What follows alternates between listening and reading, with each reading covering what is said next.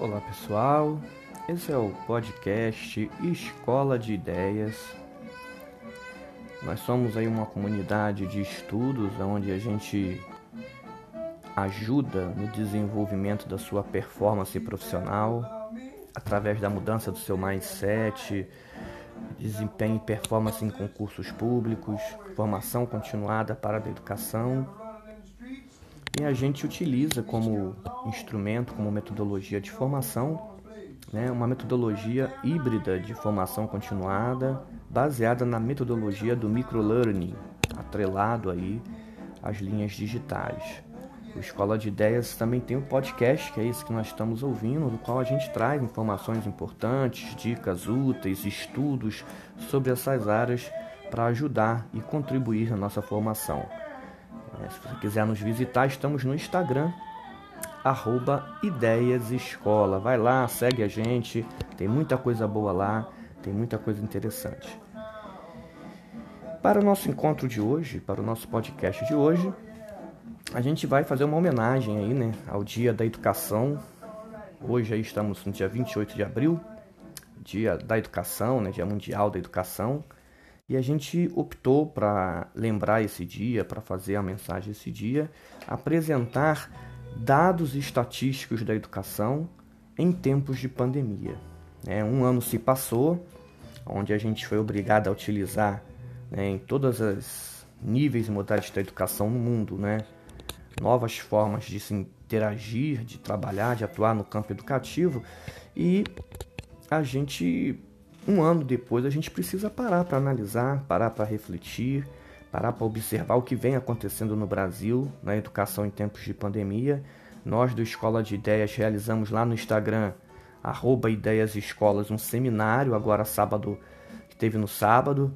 Esse seminário teve a participação de professores, alunos, pessoas da área de formação continuada, né? discussão sobre alguns pontos específicos da educação em tempos de pandemia. Caso você queira se aprofundar, ver as lives, né? ter acesso aos estudos, vai lá, arroba Ideias Escolas, vai lá no IGT e terá acesso às lives desse seminário.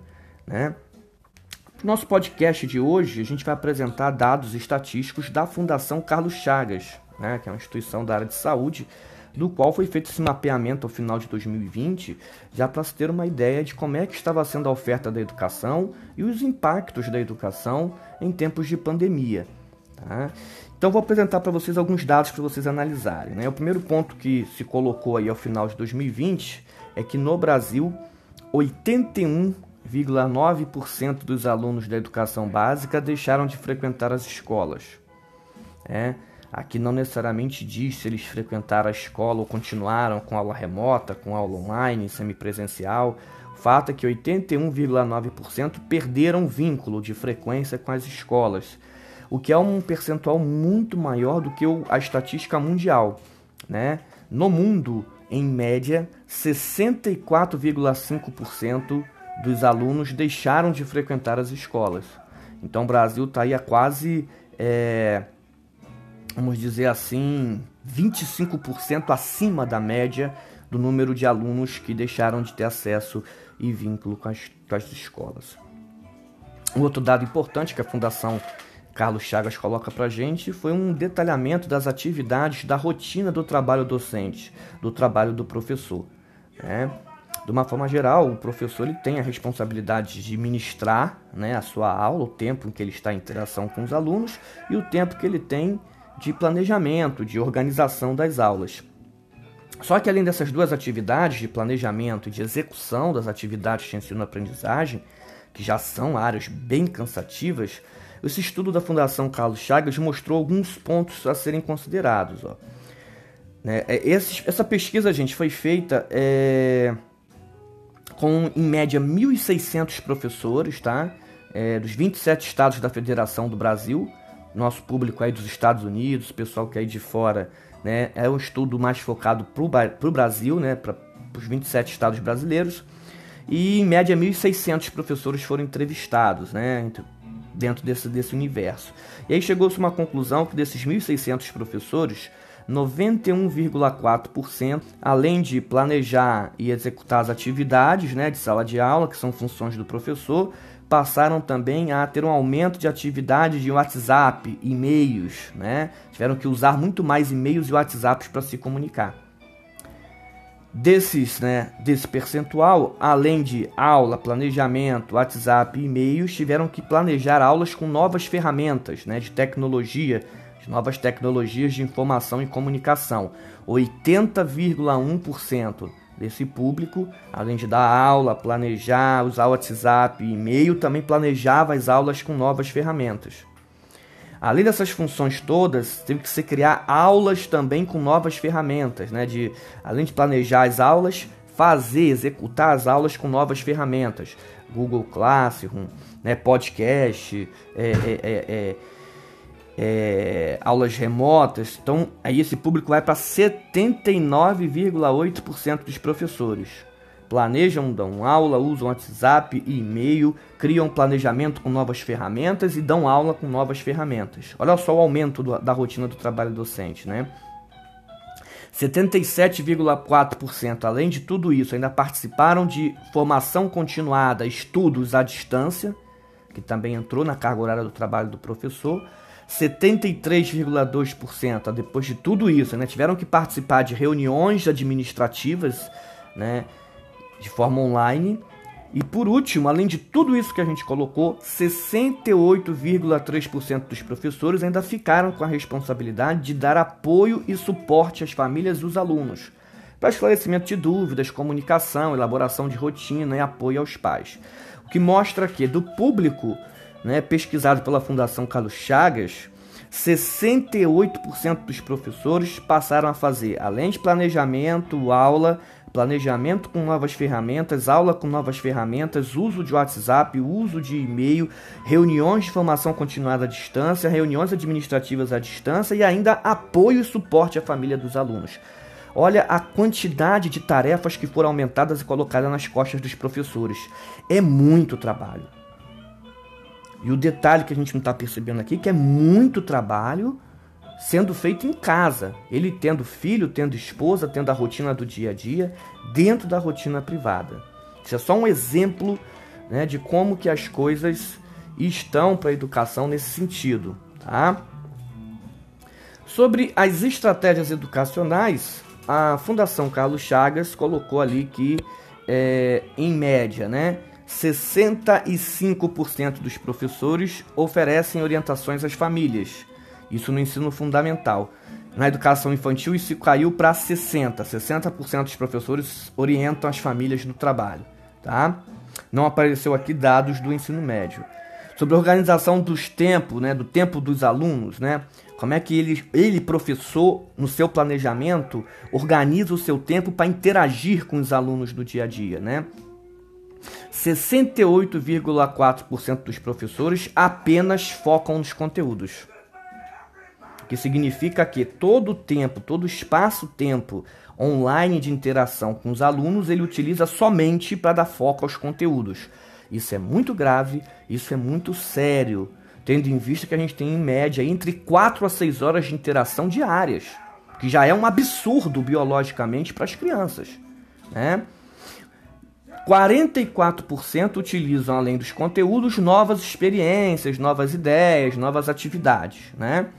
E 38,9% utilizam espaço, além dos conteúdos, para orientações e outros temas, o que mostra que o período de atividades na pandemia da educação teve, e isso não é minha opinião, isso é fato estatístico, o protagonismo absoluto dos conteúdos.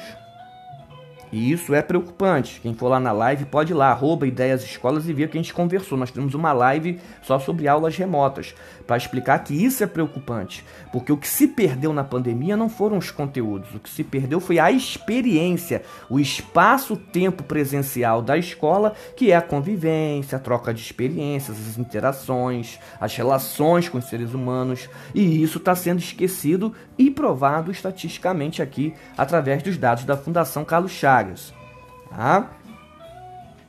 Sobre estratégias utilizadas pelo professor, né?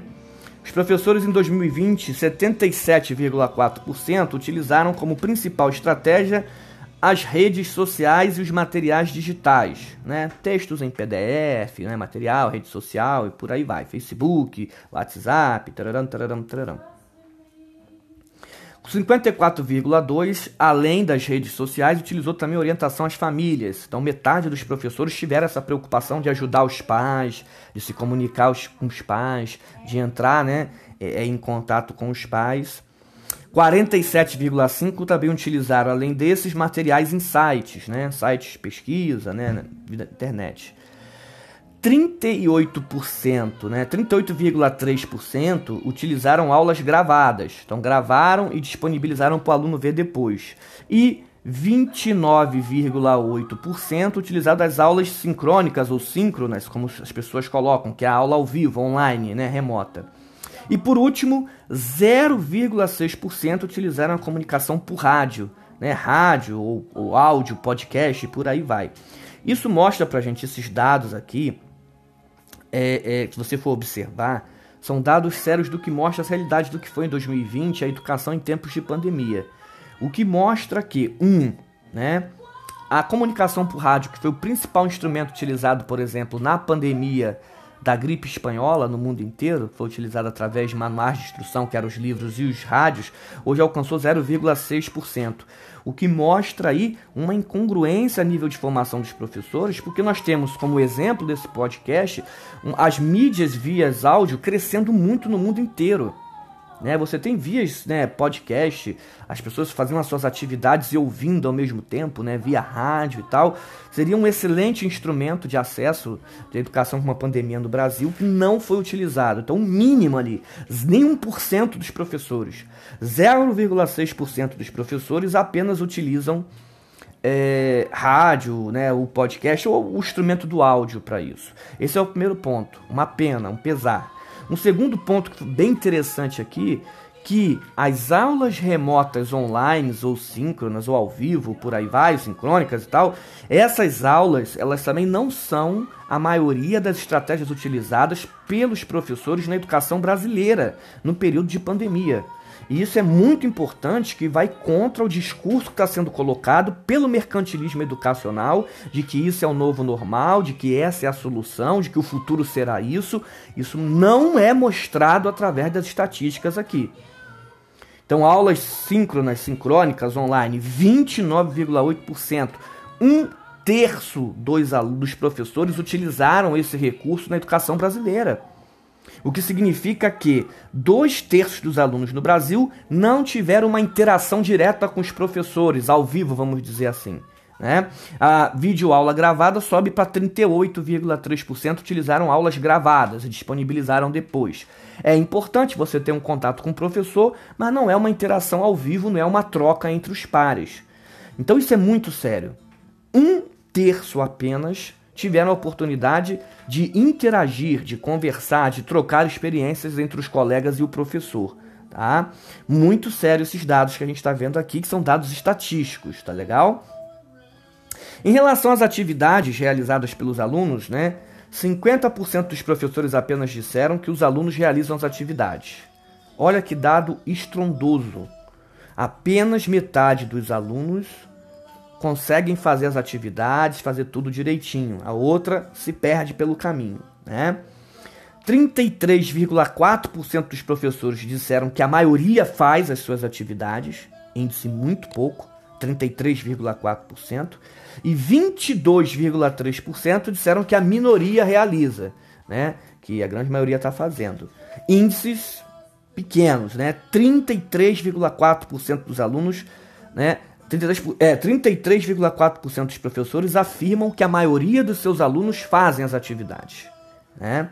Então é um índice bem complicado aqui. São dados reais, onde mostra aqui ó, as feridas da educação brasileira em 2020, principalmente em período de pandemia. E nos alerta quanto o discurso oficial que vem colocando, que está tudo muito bom, que está tudo maravilhoso, que está tudo funcionando. Isso não é verdade e os dados estatísticos estão aqui para comprovar. Tá? Outro ponto dessa pesquisa, os efeitos da pandemia, da educação na pandemia nos alunos, né?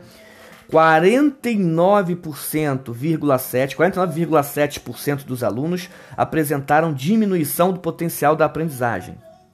Então, tiveram rendimento menor do que na época, na, no período antes da pandemia. E 53,8% dos alunos apresentaram quadros de ansiedade, depressão e outros distúrbios referentes a esse processo. Mais da metade dos alunos apresentaram distúrbios, problemas de ansiedade e depressão, e metade dos alunos diminuíram seu potencial de aprendizagem. Isso é muito sério, isso é muito importante, isso tem que ser estudado cientificamente no pós-pandemia. Não podemos voltar a reorganizar o trabalho pedagógico apenas tendo os conteúdos como protagonistas. Nós temos que ter como foco esses dados que estou mostrando aqui. Essa seria a prioridade. Analisar essa diminuição do potencial da aprendizagem, quais são os elementos, quais são os fatores, quais são os componentes que estão atrapalhando desse processo, para que no pós-pandemia a escola, a educação e os sistemas de ensino possam se reorganizar para poder resgatar esse processo. E o mais grave, 53,8% de distúrbios, depressão, ansiedade, que precisam ser analisados.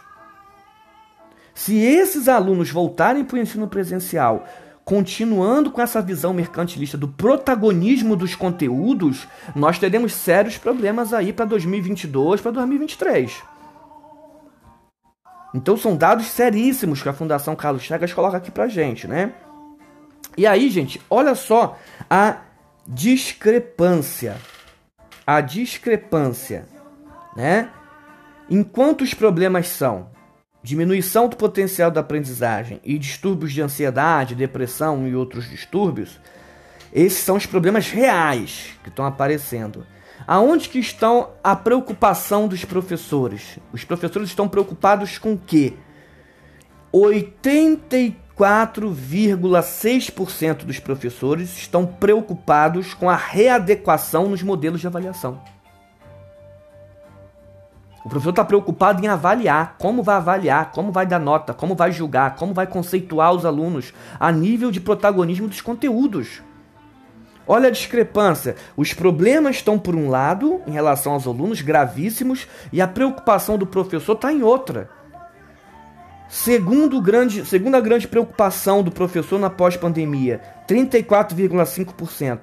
Preocupação com a reposição das aulas e 20,8% estão preocupados com o aumento da carga horária.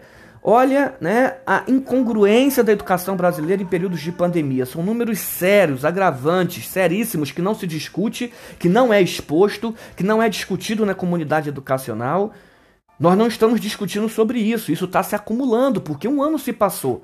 Enquanto os alunos apresentam diminuição drástica do potencial da aprendizagem, problemas de ansiedade, depressão e distúrbios, nós, professores, estamos preocupados com coisas que é ligadas ao protagonismo dos conteúdos ou a mera reposição concreta ou física da aula, né?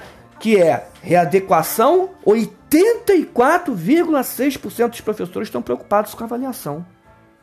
Com a nota que vai dar, se vai reprovar, se vai avaliar, de como é que vai ficar a avaliação, reposição das aulas e aumento das cargas carga horária. Então, isso são dados sérios, são dados preocupantes. Para a gente finalizar esse podcast em homenagem ao Dia da Educação, eu sei que vocês queriam uma homenagem bonita, romântica, feliz, em homenagem à educação, mas a minha forma como educador, como especialista em educação, é estar aqui propondo e oferecendo dados estatísticos para refletir, para pensar, para analisar a educação. É essa a minha função como educador. Então eu escolhi esse dia para discutir os números da educação na pandemia, né? Outro dado para finalizar: 55,4% dos professores trabalham em dois turnos. Tem duas matrículas, ou trabalham manhã e tarde, ou tarde e noite. O que significa que metade desses professores estão fazendo tudo isso que eu acabei de falar aqui dobrado, duas vezes, em dois turnos. Para finalizar, gente, para encerrar esse podcast em homenagem ao Dia da Educação, estamos sim a passos largos para esse modelo de educação remota entrar de vez em colapso. É Essa proposta de ensino remoto, de formação, que foi a solução inicial na pandemia, está com visões, dados, sintomas gravíssimos de desgaste. E esse modelo vai terminar, esse modelo ele vai acabar, esse modelo ele vai dar um apagão. E isso está mostrando que tanto os alunos, quanto professores, quanto o sistema não estão aguentando mais a forma como está sendo feita. É necessário sim sentar, discutir, repensar, analisar e principalmente propor uma nova arquitetura para a educação, independente da pandemia acabar, da pandemia voltar, da vacinação ou do teste, porque a pandemia é uma coisa, o planejamento da educação é outra. Já passou da hora dos sistemas, da comunidade escolar e educacional sentar para conversar e definir uma nova arquitetura da educação para o futuro, com pandemia ou sem pandemia. Um grande abraço para todos. Eu sou Danilo Rodrigues, nós somos do Escola de Ideias. Vai lá, gente, arroba Ideias Escola, segue a gente, tem muita coisa boa lá. Um grande abraço e até a próxima.